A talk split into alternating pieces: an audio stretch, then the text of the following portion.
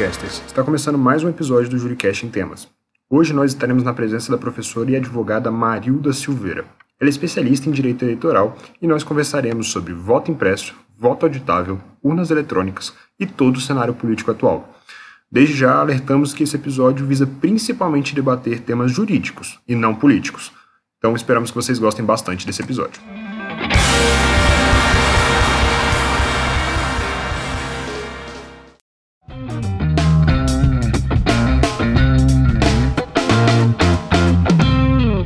Primeiramente, professora Marildo, muito obrigado por ter aceitado esse convite. É um imenso prazer estar lhe recebendo. Convivo com você em sala de aula, já sei a sua grandiosidade, as pessoas também que acompanham suas redes sociais também sabem a sua grandiosidade.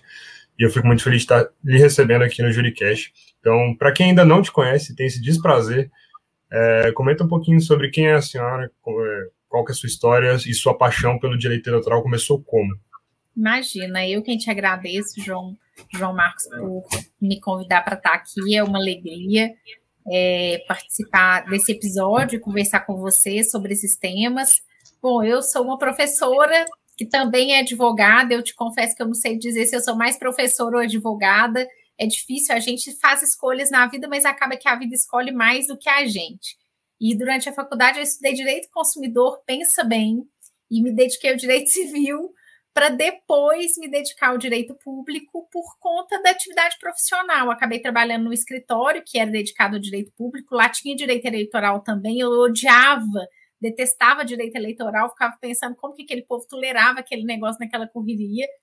E acabou que é, o advogado que trabalhava nessa área saiu, eu assumi algumas coisas de direito eleitoral no escritório, e no meio do caminho apareceu um convite para ir trabalhar no TSE Nessa época, eu já tinha feito mestrado em direito administrativo e estava fazendo doutorado em direito público. Não tem nada a ver com direito eleitoral, era tema próprio de direito administrativo mesmo. Eu falava de responsabilidade dos agentes públicos depois de estabilização do ato administrativo, de direito administrativo, me dedico aos estudos, minhas pesquisas são mais de administrativo. Mas a, as aulas de direito eleitoral, depois que eu vim para o TSE ficar um tempo, né, eu fui assessora no TSE, eram em cursinho, então acho que o volume de alunos era muito grande. E aquilo tomou uma dimensão na minha vida que eu mesma não esperava. Quando eu saí do tribunal e fui para a advocacia, o direito eleitoral também ocupou um espaço relevante no escritório. Embora o escritório tenha um, pedaço de direito eleitoral que seja menor do que o resto, né? Que é de empresarial, de administrativo, direito de trabalho, direito eleitoral tem muita visibilidade por conta dos casos. Então fica parecendo que ocupa um espaço maior do que é. E como eu sou professora também de direito eleitoral na faculdade, em pós-graduação, mas é um tema muito apaixonante mesmo, né? É muito modifica-se muito as normas de direito eleitoral, jurisprudência é muito variante, então a gente tem sempre o que discutir. Eu brinco com os professores de direito civil que eu não sei o que eles ficam discutindo ali, o negócio já tem 500 anos, não muda mais nada, não tem mais novidade nenhuma. Agora, com as novas tecnologias, ainda tem inúmeras discussões relacionadas a isso, mas no direito eleitoral, cada dia é um susto que a gente toma. Então foi assim que eu fui construindo esse percurso. De repente, quando eu vi, já estava aqui. Nem eu bem sei o que, que eu faço, como é que eu fui parar nesse, no meio dessa confusão. Teve um episódio que a gente gravou com o professor Eric Jasper, também do IDP. É, ele comentou exatamente sobre isso, né? Às vezes, quando a gente é jovem, a gente acha que a gente tem planos para a vida e a gente descobre mais velho que o mundo que leva a gente. A gente só vai executando as obras. É Mas para para começar esse debate, que eu acho que, enfim, tem muito a ver com o cenário político atual que a gente tem hoje em dia, eu acho que eu já vou já começar com a pergunta que não quer calar, que eu acho que é o que mais se discute hoje em dia sobre direito eleitoral e até entre o senso comum e os leigos tem sido discutido, é se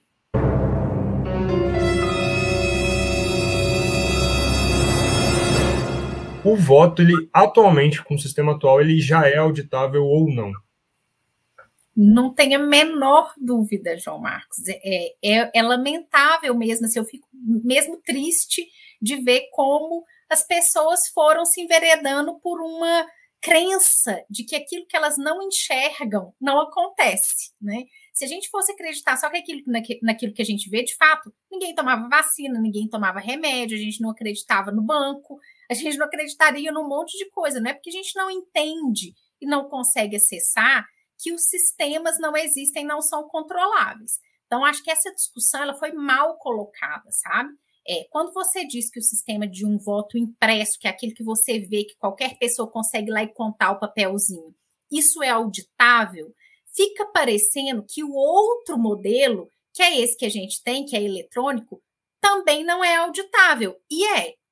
O fato é que, quando a gente tem um sistema eletrônico, assim como quando eu tenho um computador aqui na minha casa, eu não tenho como é, dizer que pessoas leigas conseguem fazer auditoria daquilo ali. Assim como acontece com a grande empresa. Talvez eu, Marilda Leiga, que não sou contadora, não sou auditora, eu consiga fazer uma auditoria numa empresa pequena, mas eu não vou conseguir fazer uma auditoria numa empresa de capital aberto. Isso acontece aqui na, na votação. Então, na urna eletrônica, auditoria é possível? É. Por quê? Porque o sistema desenvolvido pelo tribunal, e isso até os críticos da urna eletrônica reconhecem, ele deixa rastros caso, caso alguém tente praticar uma fraude nesse sistema.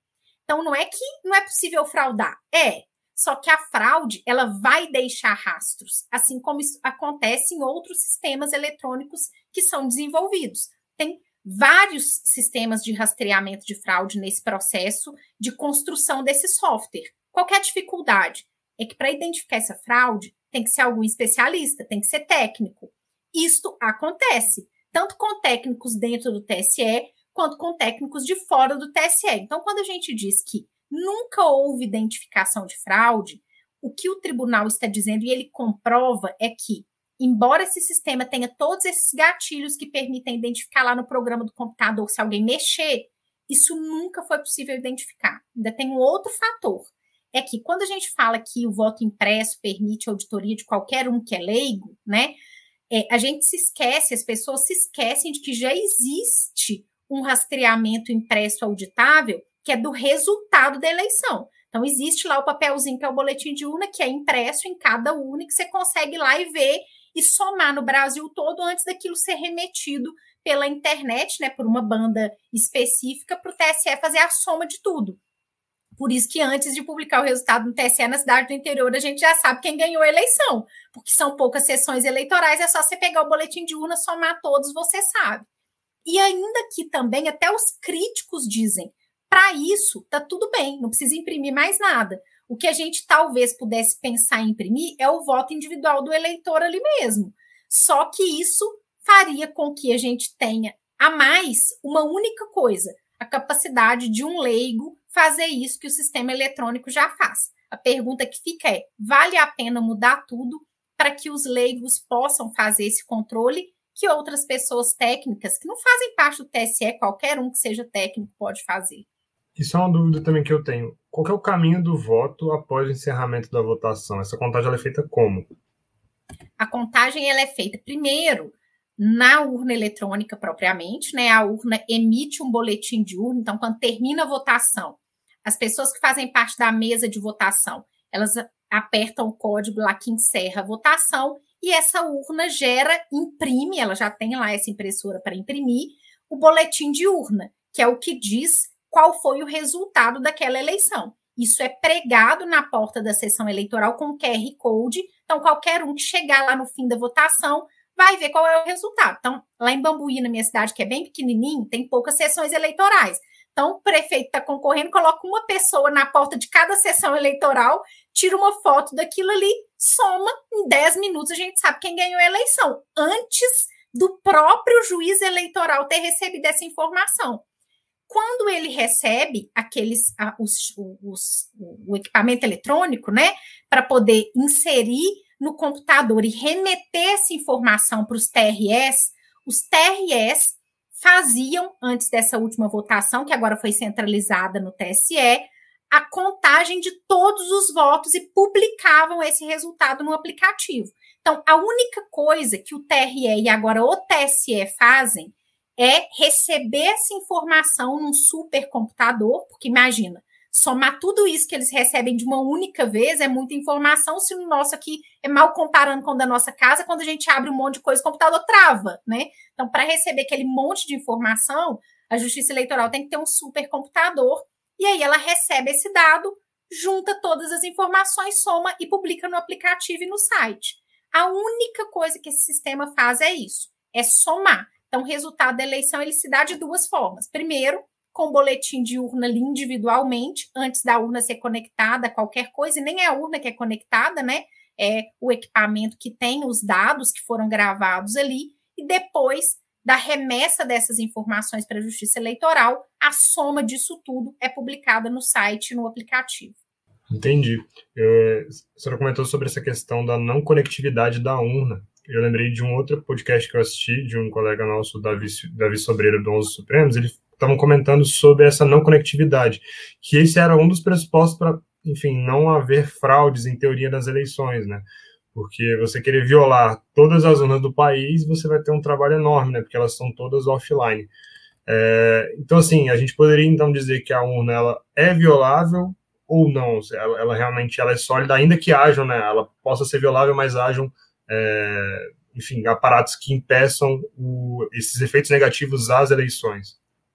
O que acontece, João Marcos? Nada nessa vida é 100%, né? Eu brinco com os, com os meninos aqui que, é, por enquanto, a gente só tem certeza que não tem solução nem para o nascimento, nem para a morte. Depois que nasceu, está nascido, depois que morreu, está morrido. Como se, né? Essa é, é, a gente lá em Minas brinca assim. E aí, depois que é, a pessoa morre, se aparecer alguém aqui na minha frente que já morreu e falar assim, oi, marido, tudo bem? Eu vou responder tudo bem na mesma hora, porque é, a gente tem certeza de nada. Então, é, seguro 100%, não existe nada. Nem o voto impresso, muito menos o voto impresso e, o, e o, o, a urna, a urna que era aquela urna de lona, né, que a pessoa votava na cédula. O que a gente tem é uma avaliação de segurança a partir dos sistemas que já existiram. Então, a gente sabe aqui no Brasil que, para a gente, o voto, quando era feito na cédula, ele era extremamente fraudável.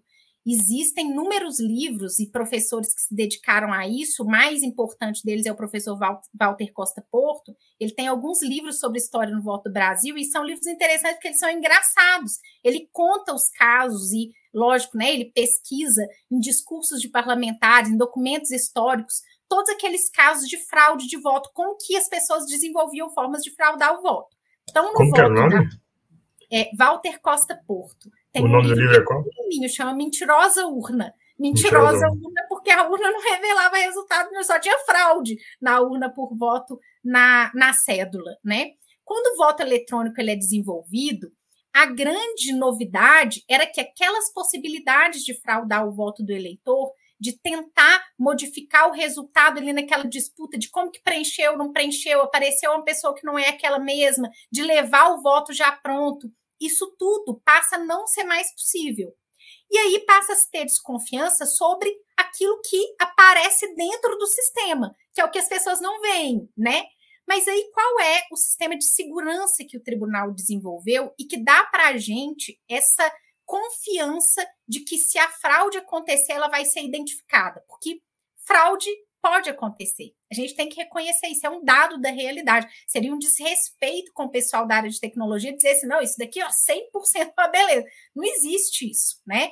É possível, de fato. O que o tribunal assegura, e ninguém nunca conseguiu contestar, é que se a fraude acontecer, ela será identificada. Como? Vários mecanismos de segurança, né? E aí, um deles é o fato de que a urna eletrônica, a partir do momento que ela é, tem o software inserido dentro daquela caixa, que é aquele hardware, né? Que é o equipamento da urna eletrônica, ela tem uma assinatura criptografada. Essa criptografia que gera um hash, que é um código, que se for modificado, ele dá sinais de modificação ele tem lá a assinatura de todo mundo, então não tem jeito da pessoa falar assim, ah, vou mudar aqui, depois ninguém vai ver. Por que, que isso é importante, então, levar o fato de que a urna não se liga à internet? Porque depois que isso é feito, que a urna é lacrada, ela não é conectada a nada. E isso significa que alguém, para entrar lá e modificar aquele sistema, tem que ir de urna em urna ou enfiar alguma coisa ali dentro da urna. Você fala, mas quem me garante que não pode ter uma grande fraude, um grande milionário que vai lá e vai conseguir entrar nessa urna? Nada pode acontecer. Só que se ele fizer isso, na hora em que se abrir a urna, além dela travar o sistema, né, o, o, o software do TSE trava, isso vai ficar registrado no software da urna. A, o sistema foi desenvolvido de uma maneira que o código de programação ele deixa o rastro da modificação. Aí, se tiver alguém dentro do TSE que modifique esse sistema.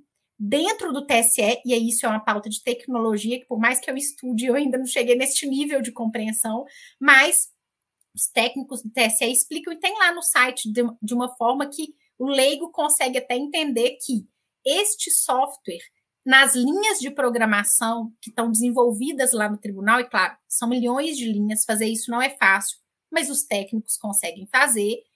Essa modificação do programa também deixa rastros. Então vamos lá. Para eu modificar a urna, o programa que está dentro da urna, eu teria que ir de urna em urna, porque ela não é conectada na internet. Para eu poder fazer uma fraude dentro do sistema, se eu fosse servidor do TSE e tivesse toda uma teoria da conspiração, essa modificação também deixaria rastro de ser identificado. Se a pessoa modificar o sistema dentro da urna eletrônica, dentro de toda essa fraude da teoria da conspiração, na hora que ele fizesse isso, o sistema travaria, se não travasse também, ainda deixaria rastro. Então, dentro desse todo esse sistema, e que o tribunal diz que tem mais de 30 etapas de identificação de fraude, por mais que ele não seja visível e seja fraudável, se a fraude acontecer, ela vai deixar um rastro que quem for fiscalizar depois vai conseguir saber. Não vai ser o eleitor leigo que pegaria o papelzinho ali para poder contar, mas um técnico consegue fazer. Entendi. E com todo esse aparato de segurança que a gente já tem aqui no Brasil, existe algum sistema que, enfim, tem mais segurança ou então é mais atualizado em, em outros países ou então, enfim, de forma global, é, fazendo uma análise comparada, existe algum outro país com algum sistema mais inovador que o nosso? João Marcos, essa é uma pergunta que é mais técnica do que jurídica, né? O que os técnicos de informática, aqueles que são críticos do nosso sistema, dizem, o que que eles propõem? Eles propõem que esse sistema eletrônico que já tem esses, essas, esses gatilhos para identificar eventual fraude, caso alguém entre lá no sistema. Não quer dizer que não é fraudável, quer dizer que se acontecer a fraude a gente consegue rastrear. Que esse sistema que não é conectado à internet, que portanto também tem esse outro fator de segurança, que esse sistema que já tem uma votação paralela, que são essas urnas que são sorteadas aleatoriamente, colocadas numa sala, com uma votação filmada e que no final a gente confere que foi votado e o resultado que saiu e nunca deu diferente. Veja, as urnas são sorteadas aleatoriamente, mas que seria bom para a confiança do eleitor, não que o sistema é melhor um do que outros, mas que outros países como na Índia, e aí na Índia tem esse sistema, que ele faça essa impressão do voto em algumas urnas, em um percentual das urnas, 5%, 10% das urnas, para que você tenha um, uma parte dos votos nessa auditoria que é possível de se fazer por leigos. Porque estes técnicos entendem que você precisa de um registro físico além do registro eletrônico para garantir que eventual fraude eletrônica não seja é, burlada, que seja rastreável. É um raciocínio que tem sua lógica? Tem. Mas a gente tem que se perguntar aqui no Brasil se, um, tinha essa urgência, né? Acho que esse assunto está superado, não tinha. Por quê? Porque nunca teve fraude aqui identificada. Então não precisa sair correndo doido para mudar nosso sistema, não. Isso não aconteceu. Não era como era antes, né? Cheio de fraude. E aí, segundo e mais importante, essa é uma discussão jurídica, é se esta mais esta etapa de segurança, além das 40 que já existem, né? Se, elas se ela traz mais custo do que benefício. E eu não estou falando custo financeiro. Como dizia o ministro Marco Aurélio, a democracia tem um custo e esse preço costuma ser módico quando a gente traduz em dinheiro. Eu não estou falando de dinheiro. Aqui o custo é do sigilo do voto, da segurança do eleitor e da estabilidade do processo eleitoral. Quando eu falo em sistema de impressão de voto, vai ser preciso desenvolver, e aí a gente vai ter que desenvolver mesmo e conhecer bem como funciona o sistema da Índia, avaliar o sistema que tem proposto lá no TSE já de impressão, e muitos devem saber que o Supremo já declarou inconstitucional um dos sistemas propostos, porque ele apresentava o voto para o eleitor e permitia que o eleitor levasse uma espécie de recibo. Imagina, eu compro seu voto por 100 reais, depois é só entregar o recibo, provando aqui que eu, que eu votei, né? Eu queria muito essa... falar dessas ADIs ainda, que a gente comentou sobre, falar sobre a questão jurídica, ainda quero comentar sobre essas ADIs. Foram duas, na verdade, né? Foram, foram duas ADIs. Todas giraram em torno desse segundo tema que é jurídico, que é do sigilo do voto. Então, é, é, muito comum também a gente ouvir aqui no Brasil, assim, ah, na Alemanha, que é a Alemanha, que é uma segurança, tecnologia danada, o Supremo de lá declarou inconstitucional a votação, o voto é, eletrônico, porque as pessoas não têm confiança no voto eletrônico. Não é bem isso. É, a questão é esta relação que é esse hard case, nesse conflito entre a confiança do eleitor no processo eleitoral exigindo uma auditoria leiga. Não é que a auditoria não existe, ela existe. Só que ela não é leiga, ela exige um conhecimento técnico. E, de outro lado, o sigilo do voto dentro de um sistema que garanta que, na nossa perspectiva histórica, quem nós somos como sociedade se vale a pena expor o eleitor que nós temos no Brasil, que não é um eleitor da Alemanha, a este sistema que nós já conhecemos e que acontece que é um sistema que é corruptível. Na Alemanha, no Japão, quando eles veem o nosso sistema de etapas de contenção de fraude, eles nem entendem por que, que a gente tem tantas etapas. Porque a cultura e a história do país não foi fundada nessa sucessão de fraudes do nosso sistema eleitoral. Aqui a gente ainda vive isso. Eu sempre digo, fiz há algum tempo uma pesquisa na, no, no, no, sistema eleitoral aqui nas novas eleições, que no Brasil, toda vez que você caça alguém por uma fraude no processo eleitoral, se realizam novas eleições. E esse é um dado antigo, se a gente atualizar, provavelmente tenha piorado. E se a gente colocar numa linha do tempo, por cassação de mandato, por fraude eleitoral, ou seja, compra de voto, abuso de poder político, econômico, dos meios de comunicação social, gasto ilícito na campanha eleitoral, conduta vedada, ou seja, tudo fraude que tenta afetar a vontade do eleitor, a gente tem uma eleição a cada seis dias.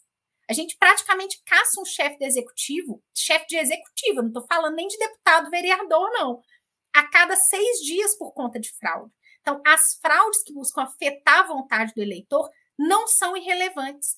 É isso que a gente tem que colocar na mesa. A gente tem um sistema seguro que garante auditoria eletrônica. Vale a pena trocar isso por um sistema que permite auditagem leiga, é verdade, para colocar mais uma etapa de segurança em troca de expor o sigilo do voto e a liberdade do voto? Essa é a discussão jurídica. Lá na Alemanha, qual a conclusão que eles chegaram? Vale, porque aqui a gente não tem fraude. Nosso sistema nosso sigilo, liberdade do eleitor, não é um problema, nem nunca foi. Aqui no Brasil, para a gente, isso é um problema grave, um problema mais grave da nossa história. Então, vai ser preciso confrontar esses dois princípios, esses dois direitos fundamentais e a confiança na democracia, que não é trivial para poder chegar a uma conclusão sobre isso, né? Nesse momento, essa discussão está superada. A Câmara já votou, derrubou o projeto, não vai ter voto impresso, voto eletrônico, seguro como sempre foi, apesar de que as pessoas achem que isso é uma profissão de fé. Não, não é, não é questão de fé, é questão de tecnologia. Nem tudo que a gente não conhece não existe, né? E no mundo do Google, lamentavelmente, conhecimento anda muito desvalorizado. Mas é importante que a gente reconheça o valor do conhecimento do outro, aquele que a gente não tem, mas que existe, que é fruto de muito esforço, muito trabalho, né? A gente estava falando sobre fraudes, o Gabriel Serra mandou aqui. Tem a história daquele primeiro-ministro de um país da África que tinha mais votos do que a população do país.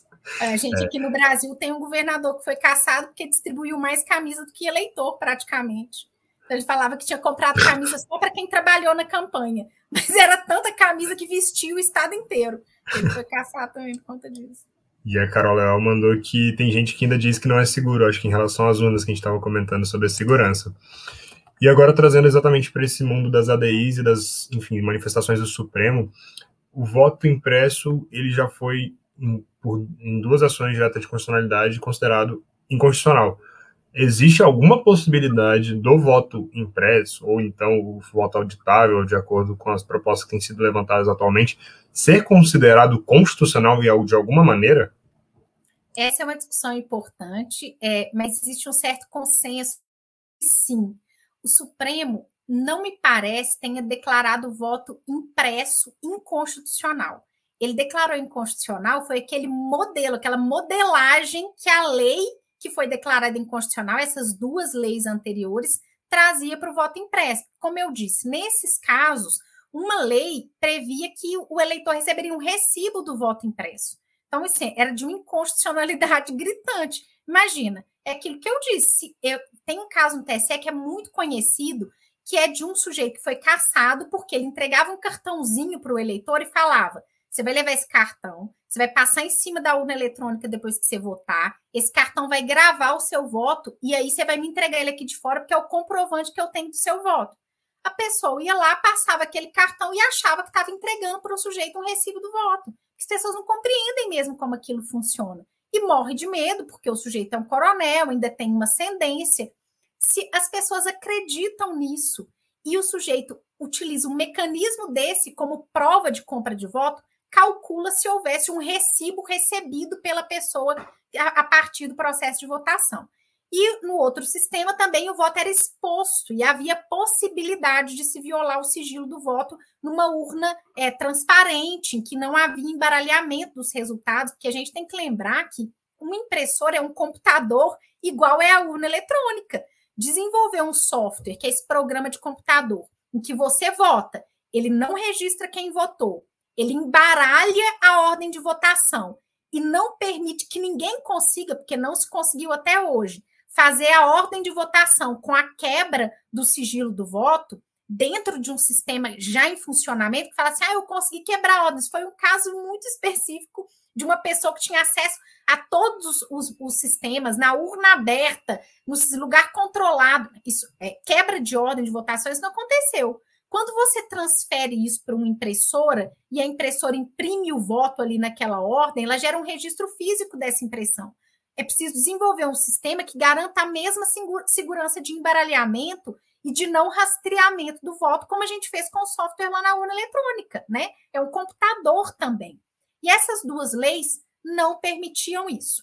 Nesse modelo atual que estava em discussão, havia uma proposta do voto cair, um recipiente fechado, o eleitor veria o resultado da votação, e aí isso também atrai a discussão sobre tirar foto, filmar, embora seja proibido levar foto, é, vídeo e celular para tirar foto e vídeo, mas é evidente que isso vai acontecer, né? Então tem que fazer esse sopesamento das circunstâncias, mas a inconstitucionalidade não era tão gritante. Então, dizer que o Supremo declarou inconstitucional o voto impresso não é uma conclusão verdadeira o Supremo declarou inconstitucional aquela modelagem de voto impresso que claramente violava o sigilo do voto. Mas o ministro Gilmar, inclusive, no voto dele, que no, ele dos fatores dos julgamentos, disse claramente: veja, não se vê inconstitucionalidade na impressão do voto em si. O problema é a forma de impressão que está proposta aqui. Então, a gente precisa mesmo amadurecer esse debate. É, eu compreendo a desconfiança das pessoas, é difícil mesmo a gente acreditar naquilo que a gente não vê, naquilo que a gente não conhece, não entende, né?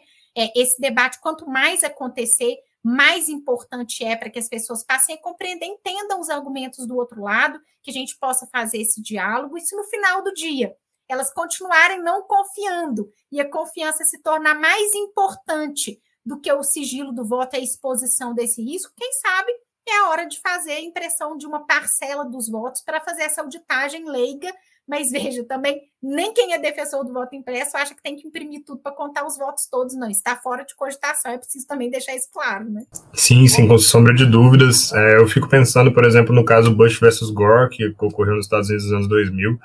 É, uma das dúvidas que, inclusive, o Luiz, nosso produtor, trouxe para a gente seria se, na sua opinião, existe algum modelo que possa, enfim, garantir à população mais segurança e confiabilidade do voto, mas que é, enfim, trouxesse a impressão de uma cédula de voto sem violar a Constituição, sem violar as nossas normas jurídicas. João Marcos, eu confio no nosso sistema. Eu acho que o nosso sistema é, é suficientemente seguro e que não precisaria ser alterado. Então, da minha perspectiva, a gente tem confiança suficiente para manter o nosso sistema como ele é. Aliás, ele é talvez um dos mais avançados ou mais avançado do mundo, como eu disse, apesar de as pessoas não conseguirem enxergar isso e compreender porque é uma questão técnica, né? Mas, de outro lado, como eu disse, eu também compreendo a insegurança de quem não confia nesse sistema e a demanda por um, mais um mecanismo de segurança.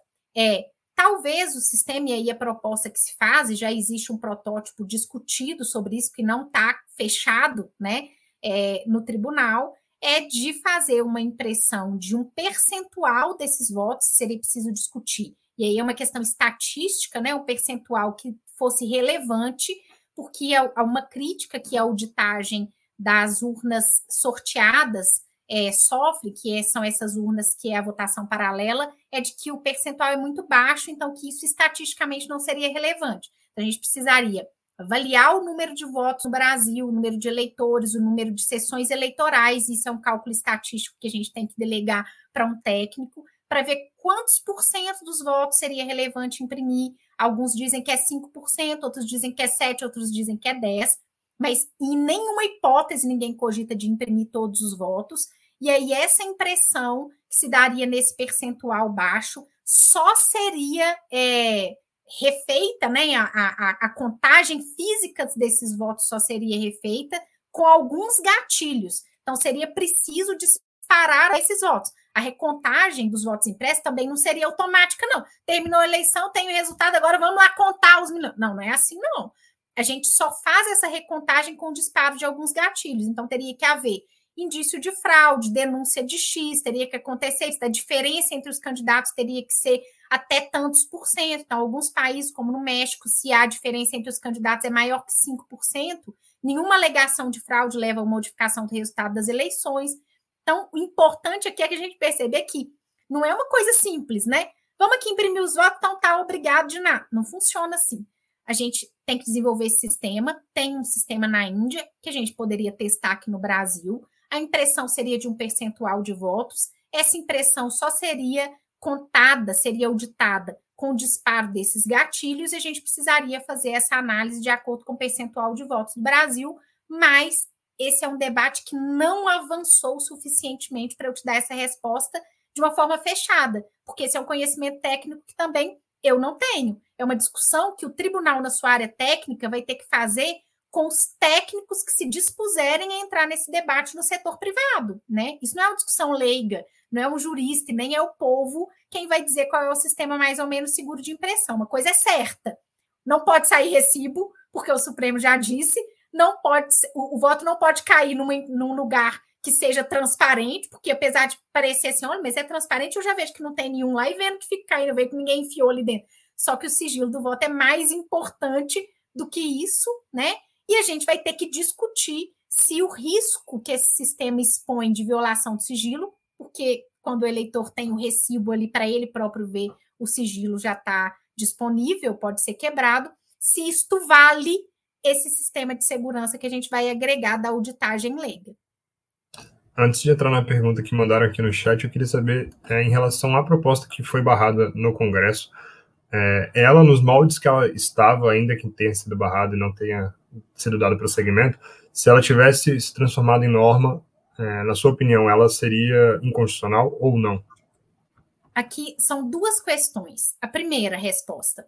De, pelos precedentes do Supremo, não, não teria inconstitucionalidade chapada, porque não havia essa quebra de sigilo é, es, es, escancarada né, do voto, é, mas ainda haveria uma discussão que, que é muito relevante, não é trivial, que é essa mesma que aconteceu na Alemanha, que é saber se neste confronto entre o sigilo do voto e a demanda por um novo modelo de auditagem, se prevaleceria a demanda por um novo modelo de auditagem, que é a confiança do eleitor no sistema eleitoral como base democrática. É, hoje, João Marcos, eu tendo a achar que isso depende do contexto, sabe? Essa discussão ela é datada. Ela não é de hoje nem é de amanhã, ela é do momento em que ela a gente vai ter dois, a gente vai ter, vai estar em conflito aqui a confiança do eleitor, que foi exatamente a discussão que aconteceu lá na Alemanha, e a possibilidade de se expor o sigilo do voto. Então a gente vai ter que ter esse sistema na mesa. Uma coisa é certa, inconstitucionalidade chapada não tem, mas existe uma potencial inconstitucionalidade que vai ser dada pelo momento, pelo sistema e pelo nosso histórico, que aí sim, para mim, o nosso histórico justificaria uma, é, uma conclusão diferente da Alemanha, depender desses, do, desses outros dois elementos que a gente, não, a gente ainda não tem. Então, é uma discussão difícil, mas eu sugiro para vocês a leitura de uma dissertação de mestrado que é do Bruno, ele, eu me esqueci o sobrenome dele, mas ele é, escreveu sobre o voto impresso e sobre esse conflito jurídico dos princípios do sigilo do voto, da confiança na, na, na confiança como base democrática e dos sistemas eletrônicos de votação que tem disponíveis no Brasil e no mundo. Aproveitando também, o João Lima, que era que tava, tinha mandado a pergunta, ele perguntou o que dizer sobre a principal fabricante de urnas eletrônicas dos Estados Unidos em 2019 ter anunciado que mudava de opinião sobre a segurança eleitoral das urnas. Eu desconheço essa discussão sobre essa empresa. Também não conhecia, não. Eu não conheço a empresa, eu não conheço o sistema que ela produz, mas aqui no Brasil, a nossa legislação, desde o princípio, ela previu que os softwares de, da urna eles teriam que ser residentes. O que, que isso significa? Só o próprio tribunal, os servidores do tribunal internamente é, poderiam desenvolver esses sistemas e manter os requisitos de segurança dentro do próprio tribunal. Isso não significa que é, o hardware, aquele equipamento, não seja terceirizado, que alguns pontos, o equipamento de processamento de dados, como foi o da Oracle que o TSE contratou, nesse supercomputador, só para fazer a conta ali do resultado, que isso não seja terceirizado, mas o sistema de votação, a inteligência da votação é desenvolvida dentro do tribunal. Volto a dizer, é, isento de fraude? Nada é, né, gente? Até servidor público com estabilidade, com confiança, com respeito, com tudo, isso pode acontecer. Mas o importante não é impedir 100% a fraude, porque isso é impossível. Tem um livro aqui da Rose Ackerman sobre corrupção e governos, e ela fala isso, ela é uma pioneira sobre o estudo da corrupção no mundo, na, não é nem de direito, é de economia, sobre essa relação do custo-benefício que faz a pessoa se corromper ou não. O importante é você fechar os espaços de corrupção e permitir que eles sejam rastreáveis. É isso que o tribunal faz. Então, ainda que uma empresa lá nos Estados Unidos, o sistema dela, dentro de uma lógica americana ou de uma produção de, de, de escala privada, tenha essa opinião, isso não significa que o sistema do tribunal, o sistema desenvolvido, o software desenvolvido aqui, não permita esse rastreamento. Mas, como eu disse, é lá na frente, se a gente concluir que a segurança do eleitor está vinculada à impressão de uma parcela de votos, tem nenhum problema. A gente pode discutir, vamos desenvolver esse sistema, que o grave é utilizar esta narrativa de fraude potencial para retirar do eleitor a confiança que a gente tem na nossa, na, nas nossas eleições e na justiça eleitoral, que foram construídas com muito custo, com muito trabalho e com muita tecnologia, né? Ótimo. E antes da gente começar a caminhar para o final, eu gostaria de saber de recomendações que a senhora tem sobre esse assunto de voto impresso, voto auditável, segurança das urnas Existem literaturas, podcasts, enfim, quaisquer conteúdos que possam trazer essa segurança para quem às vezes é leigo, que, enfim, está dentro daquele bolo do senso comum e possa ganhar essa confiança? A gente tem algumas coisas. Acho que a primeira fonte de consulta é o próprio tribunal. O tribunal é muito transparente. O pessoal pode falar assim: ah, mas eu vou aqui no TSE, eles só vão ter uma posição enviesada ali defendendo. Eu quero alguém isento. Então, o tribunal, ele tem, ele é muito transparente, até porque pela Constituição e pela lei tem dever de transparência. Se não fizer isso, os técnicos, o presidente do tribunal, os próprios ministros respondem perante o Tribunal de Contas e o Poder Judiciário por essa falta de transparência, né? Mas por incrível que pareça, eu vou sugerir que vocês acessem também o conteúdo de Egaranha, porque apesar de ser um crítico do sistema, ele faz, ele pontua muito bem aonde está o, o, o, setor da crítica dele. Ele em nenhum momento acusa o tribunal de, de fraude ou de identificar algum, alguma, alguma fraude nesse sistema. Agora, recentemente, ele diz que é, não existe fraude, nunca foi identificada uma fraude. O que ele pretende é propor mais um requisito de segurança, que é essa impressão para auditagem leiga. Ele coloca de uma forma muito clara, mas ele não é um jurista, ele é um técnico. Como técnico, eu compreendo que ele faça essa proposta. Aí a questão é de, a partir da proposta dele, a gente juridicamente, avaliando a nossa condição histórica, fazer essa análise da perspectiva dos princípios da Constituição, do sigilo do voto, da liberdade do eleitor e da segurança que a gente tem, mais um requisito técnico. Né? Então, esse é um conteúdo importante. A Transparência Eleitoral Brasil também fez uma nota técnica sobre a questão de sigilo do voto. A professora Ana Santano deu diversas entrevistas, ela fala sobre isso muito no YouTube, participou das audiências públicas que também é outro conteúdo que eu indico. Sempre que eu estou discutindo alguma coisa, vou dar aula sobre algum tema polêmico que está em discussão, eu sempre assisto as audiências públicas que são realizadas na Câmara. Por quê? Porque são sempre os maiores especialistas que são chamados ali. Normalmente, claro, tem gente ruim, tem gente que não entende, tem gente que está ali só porque é amigo do fulano do ciclano, mas a maioria não é. Os grandes especialistas estão ali no meio. Então, você vai lá, você vê quem sabe, quem não sabe, né? Pula o ruim e assiste o bom. Então, as audiências públicas sobre o voto eletrônico, elas foram muito produtivas, porque muita gente qualificada falou ali e tem contraponto, porque tem gente que defende que vai estar ali falando. Então, acho que indicaria esses quatro conteúdos. TSE, Guaranha, vai lá no Twitter dele, tem muita coisa, tem relatório, tem, ele, ele dialoga com as pessoas. Transparência Eleitoral, a professora Ana Santano, e as audiências públicas desse ano mesmo. Além dos acordos do Supremo, né? Mas esse daí é, é acho que a maior parte, pelo menos, já ouviu falar, já resumiu, já leu. O João Lima comentou que se trata da empresa é, Election Systems and Software. Eu também não conheci e ele agradeceu a resposta também. É, professora, antes da gente encerrar esse episódio, para quem quer, enfim, manter contato com a senhora, se quiser comentar também sobre o seu projeto é, do Lidera, fica aberto o espaço contato Instagram, quiser debater sobre esse assunto, ou então buscar mais fontes, mais conteúdo, quais são os seus meios de contato e, enfim, como é que faz para te acompanhar?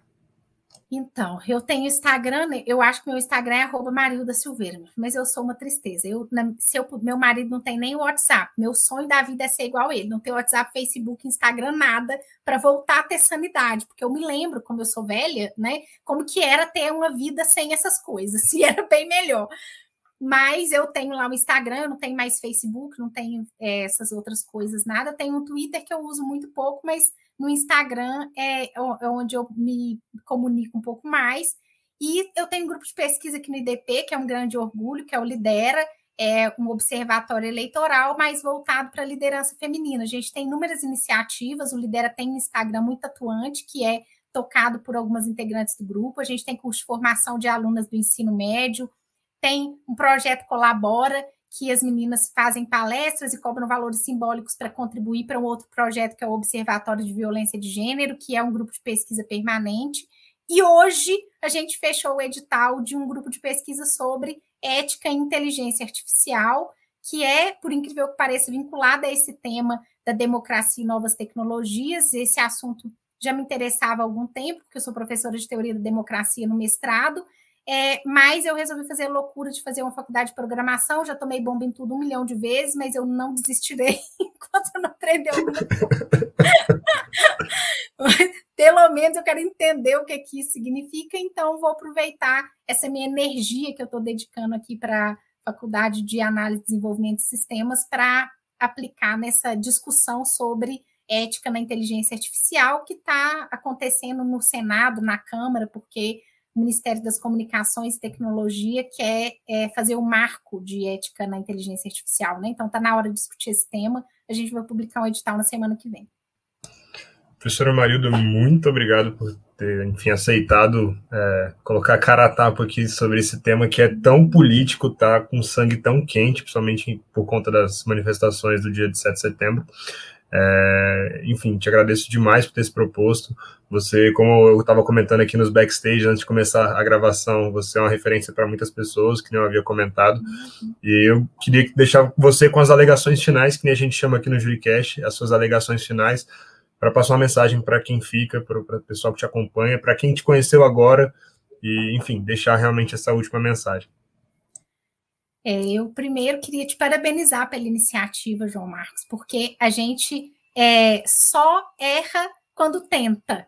E tentar novas coisas, colocar cara em projetos, gasta energia, gasta tempo, as coisas aparecem prontas aqui e as pessoas não sabem o trabalho que dá, né? Então, eu queria te parabenizar muito pela sua iniciativa, agradecer pelo convite, pelas palavras elogiosas, dizer que é uma alegria estar aqui e se eu puder dar um incentivo para alguém na vida, assim, eu sempre falo que uma única uma coisa, muitas coisas mudaram a minha vida, né? Inclusive a minha doença foi um marco divisor de águas. Mas a que mais mudou foi sentar a bunda aqui nessa cadeira, abrir o livro, passar a página e ler. Nada muda mais a vida da gente do que estudar. E estudar, estudar mesmo. Não é passar o olho para saber que aquilo ali existe, não. Às vezes eu tô lendo um livro, me dá até um taquicardia, porque começa a ver um monte de coisa que eu não sei, eu falo, meu Deus do céu, como é que eu vou fazer? Porque se eu só tenho mais tantos anos, se eu dividir tantos anos pelo tanto de coisa que eu preciso, não vai dar tempo de eu fazer mais nada. Então, eu tenho uma aflição da quantidade de coisa que eu ainda gostaria de saber, que eu não sei, que não vai dar tempo, mas que a gente precisa de escolher, né?